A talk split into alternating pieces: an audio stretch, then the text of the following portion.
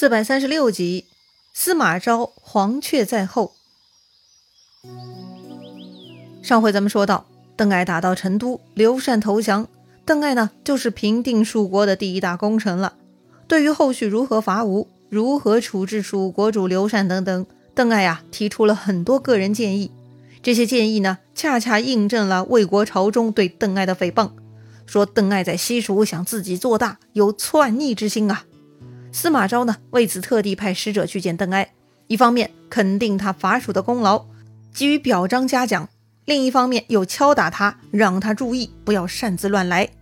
可是呢，邓艾却说：“将在外，君命有所不受，事事都要请示，那黄花菜都凉了，如何做事嘛？”所以呢，邓艾又给司马昭回了一封信，他在信中啊，特别说明了自己的这个观点。他说。如果每件事情都要向朝廷请示后再行动，往来沟通就会迁延时日，效率太低了。他说呀，春秋中就有这样的大义：大夫出疆，有可以安社稷、立国家，专之可也。春秋那可是经典呐。邓艾的意思是啊，经典中有了相关指导，大夫出使在外，只要是有对国家有利的事情，就可以自行决断而实施了。而且呢，邓艾认为啊。如今吴国尚未平定，吴国跟蜀国还是有关联的，所以呢，对蜀国的处置要十分谨慎，不能拘泥常理而错失良机呀。邓艾还表示自己是非常坦荡的，他引用《孙子兵法》中的一句话：“哈，进不求名，退不避罪。”也就是说，无论是进攻还是撤退，都不是为了沽名钓誉，那都是坦荡荡，以国家利益为重，从大局出发的。邓艾在信中向司马昭保证。说自己虽然没有古贤人的风范，但还是不想因为自己而损害国家的利益。邓艾呢，就是向司马昭声明自己的策略呀，就是以国家利益为重，他是一定会坚持实施的。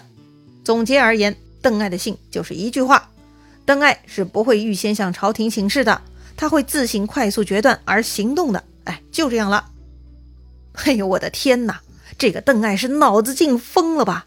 哎，这好比就是一个部下对着自己的领导说：“领导，你别过问我准备怎么做，也别指望我请示你，反正呢，你等好消息就是了。”哎，把领导当影子，你觉得领导能接受吗？也就是刘备、诸葛亮的关系是可以做到这一点的。普通的上下级关系，在没有信任的基础上，这根本是行不通的。果然，司马昭收到这样的回信是非常吃惊啊。他认定邓艾的回信呢，就是暴露他篡逆的真心了。司马昭赶紧找他的心腹贾充商议。贾充立刻提议：邓艾能打仗，要制服他，还得找能打仗的。主公不如派钟会去制服邓艾吧。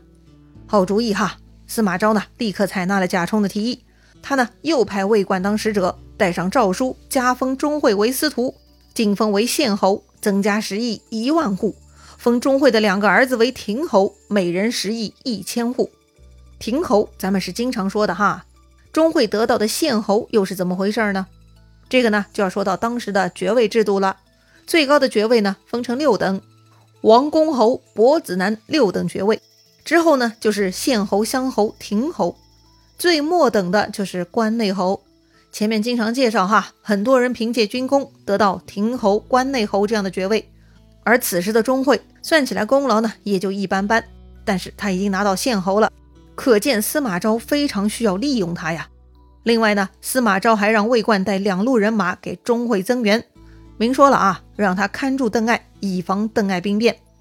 钟会呢，本来是看不上邓艾的，但是毕竟这次邓艾成功了，平定了蜀国，立下大功，还被封赏为太尉，官阶在自己之上。可是此刻又得到了司马昭的诏令。要自己盯住邓艾，钟会就有些看不懂了哈。哎，这到底是怎么回事呢？于是他找来自己的新朋友姜维，让姜维来分析分析。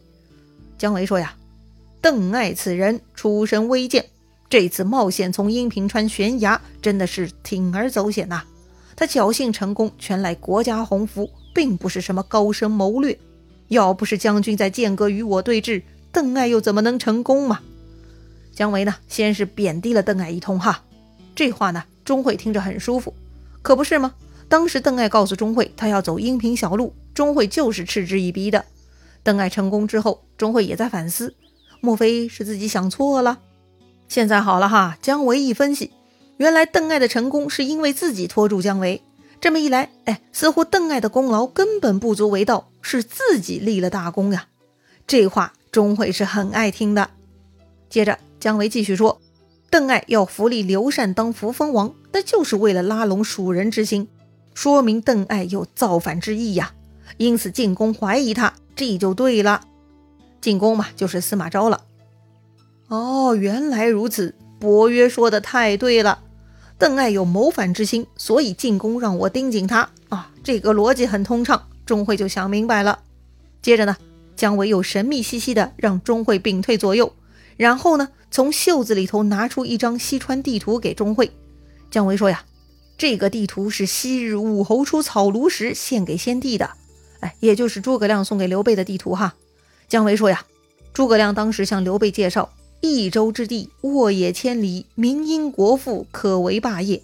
所以呢，刘备是听了诸葛亮的话，在成都创立基业的呀。如今邓艾到了成都，看到如此大好河山，怎么忍得住？怎么不狂妄嘛？哎呦，可不是吗？钟会赶紧摊开地图细看，各种山川地形。钟会问了很多问题，姜维呢一一回答，说的钟会是热血沸腾啊。嘿呀，邓艾这个老小子跑去成都潇洒，想得美呀！钟会决定了，为了进攻，为了自己，也得铲除邓艾了。钟会问姜维有什么好办法对付邓艾。姜维说呀，既然进攻如今猜忌邓艾，就该趁热打铁，立刻上表说邓艾已经谋反，这样进攻必定下令让将军讨伐他，那么邓艾就一举可擒了。简单来说。姜维呢，这就是怂恿钟会给邓艾泼脏水，顺着司马昭的思路栽赃邓艾，那是一定可以成功的。钟会采纳了哈，立刻上表送去洛阳，说邓艾在成都放肆专权，拉拢蜀人，这就要造反了。这话嘛，正符合朝廷里头所有人的猜忌。为了坐实邓艾的罪名，说明自己没有冤枉邓艾，钟会啊，还派人在半路上拦截邓艾跟朝廷之间往来的公文，模仿邓艾的笔记，修改邓艾的文书。把措辞改得很傲慢无礼，以此来证明邓艾的问题。作孽呀！被司马昭猜忌，被钟会陷害，这些事儿呢，邓艾全都被蒙在鼓里，他完全不知情。而司马昭看了被钟会他们动过手脚的邓艾文书，那是怒不可遏，他立刻下令钟会去收复邓艾。不仅如此，司马昭还让贾充带兵三万进入野谷作为增援，自己呢还跟皇帝曹奂一起御驾亲征，以确保胜利。司马昭居然阵仗这么大，前面那个提醒他钟会有问题的西曹院少替又来说话了。如今钟会带的兵比邓艾多出六倍，足够收服邓艾了。明公又何必亲自再去一趟呢？少帝这么问呢，司马昭就笑了，他意味深长地看着少帝：“你忘记自己前面说的话了吗？你不是说钟会日后必反吗？”所以，我此行不是为了邓艾，而是钟会呀！哈哈，我没有忘记，是怕明公忘了，所以相问。既然明公有此意，一定要秘密，不可泄露啊！少替呢，笑着提醒司马昭：“哎呀，这对奸贼，他们呢，心照不宣，准备螳螂捕蝉，黄雀在后呢。”想来，在工作中，很多人呢都对背黑锅之事比较警惕哈。但是帮人家出头当打手的事情还是经常发生的。就算你是得到了上级的支持，可是你想过没有，胜利果实你真的能分享得到吗？会不会自己就是那只螳螂呢？细思极恐啊！说回司马昭，他这个暗黑的想法呢，只跟少替有了交流，对于其他人，他口风非常紧，一点都没有透露。就连心腹贾充都不例外。当时贾充也怀疑钟会早晚会叛变，所以呢，贾充跑来提醒司马昭。司马昭却说呀：“怎么可以怀疑钟会呢？换做你派你去工作又怀疑你，你怎么想啊？啊，别说了啊，等我到了长安，自然就看明白了。你看，领导都很会装的。再说钟会啊，听说司马昭已经离开了洛阳，来到长安了，钟会感到很紧张，毕竟他是诬陷邓艾的。”万一被司马昭发现就麻烦了嘛！看来呢，自己得加快工作了，否则不好交差呀。该怎么办呢？钟会又找姜维商议。姜维呢，果然主意很多哈。他提醒钟会，让监军魏冠去成都收邓艾。邓艾嘛，必然是不肯束手就擒，他一定会反抗的。如果邓艾杀掉魏冠，那就坐实了邓艾谋反，钟会嘛就可以出大军剿灭邓艾了。果然是个好主意哈！钟会立刻派出邓艾，带上十几个人去成都，让他去收邓艾父子。开玩笑啊，十几个人，这差事怎么整呢？魏冠手下就有聪明人提醒魏冠了，显然这是钟司徒令邓征西杀掉将军来证实反情，咱不能去呀。可不是嘛，魏冠也看出来了，可是该咋办呢？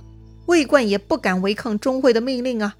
还好魏冠脑子挺好用的。他想到一个好办法，他呢连发二三十道檄文，大致的意思是呢，魏冠奉诏来成都收拿邓艾，跟其他人无关，众人早点回归，爵位赏赐可以保留，如果躲着不出来的，要灭三族。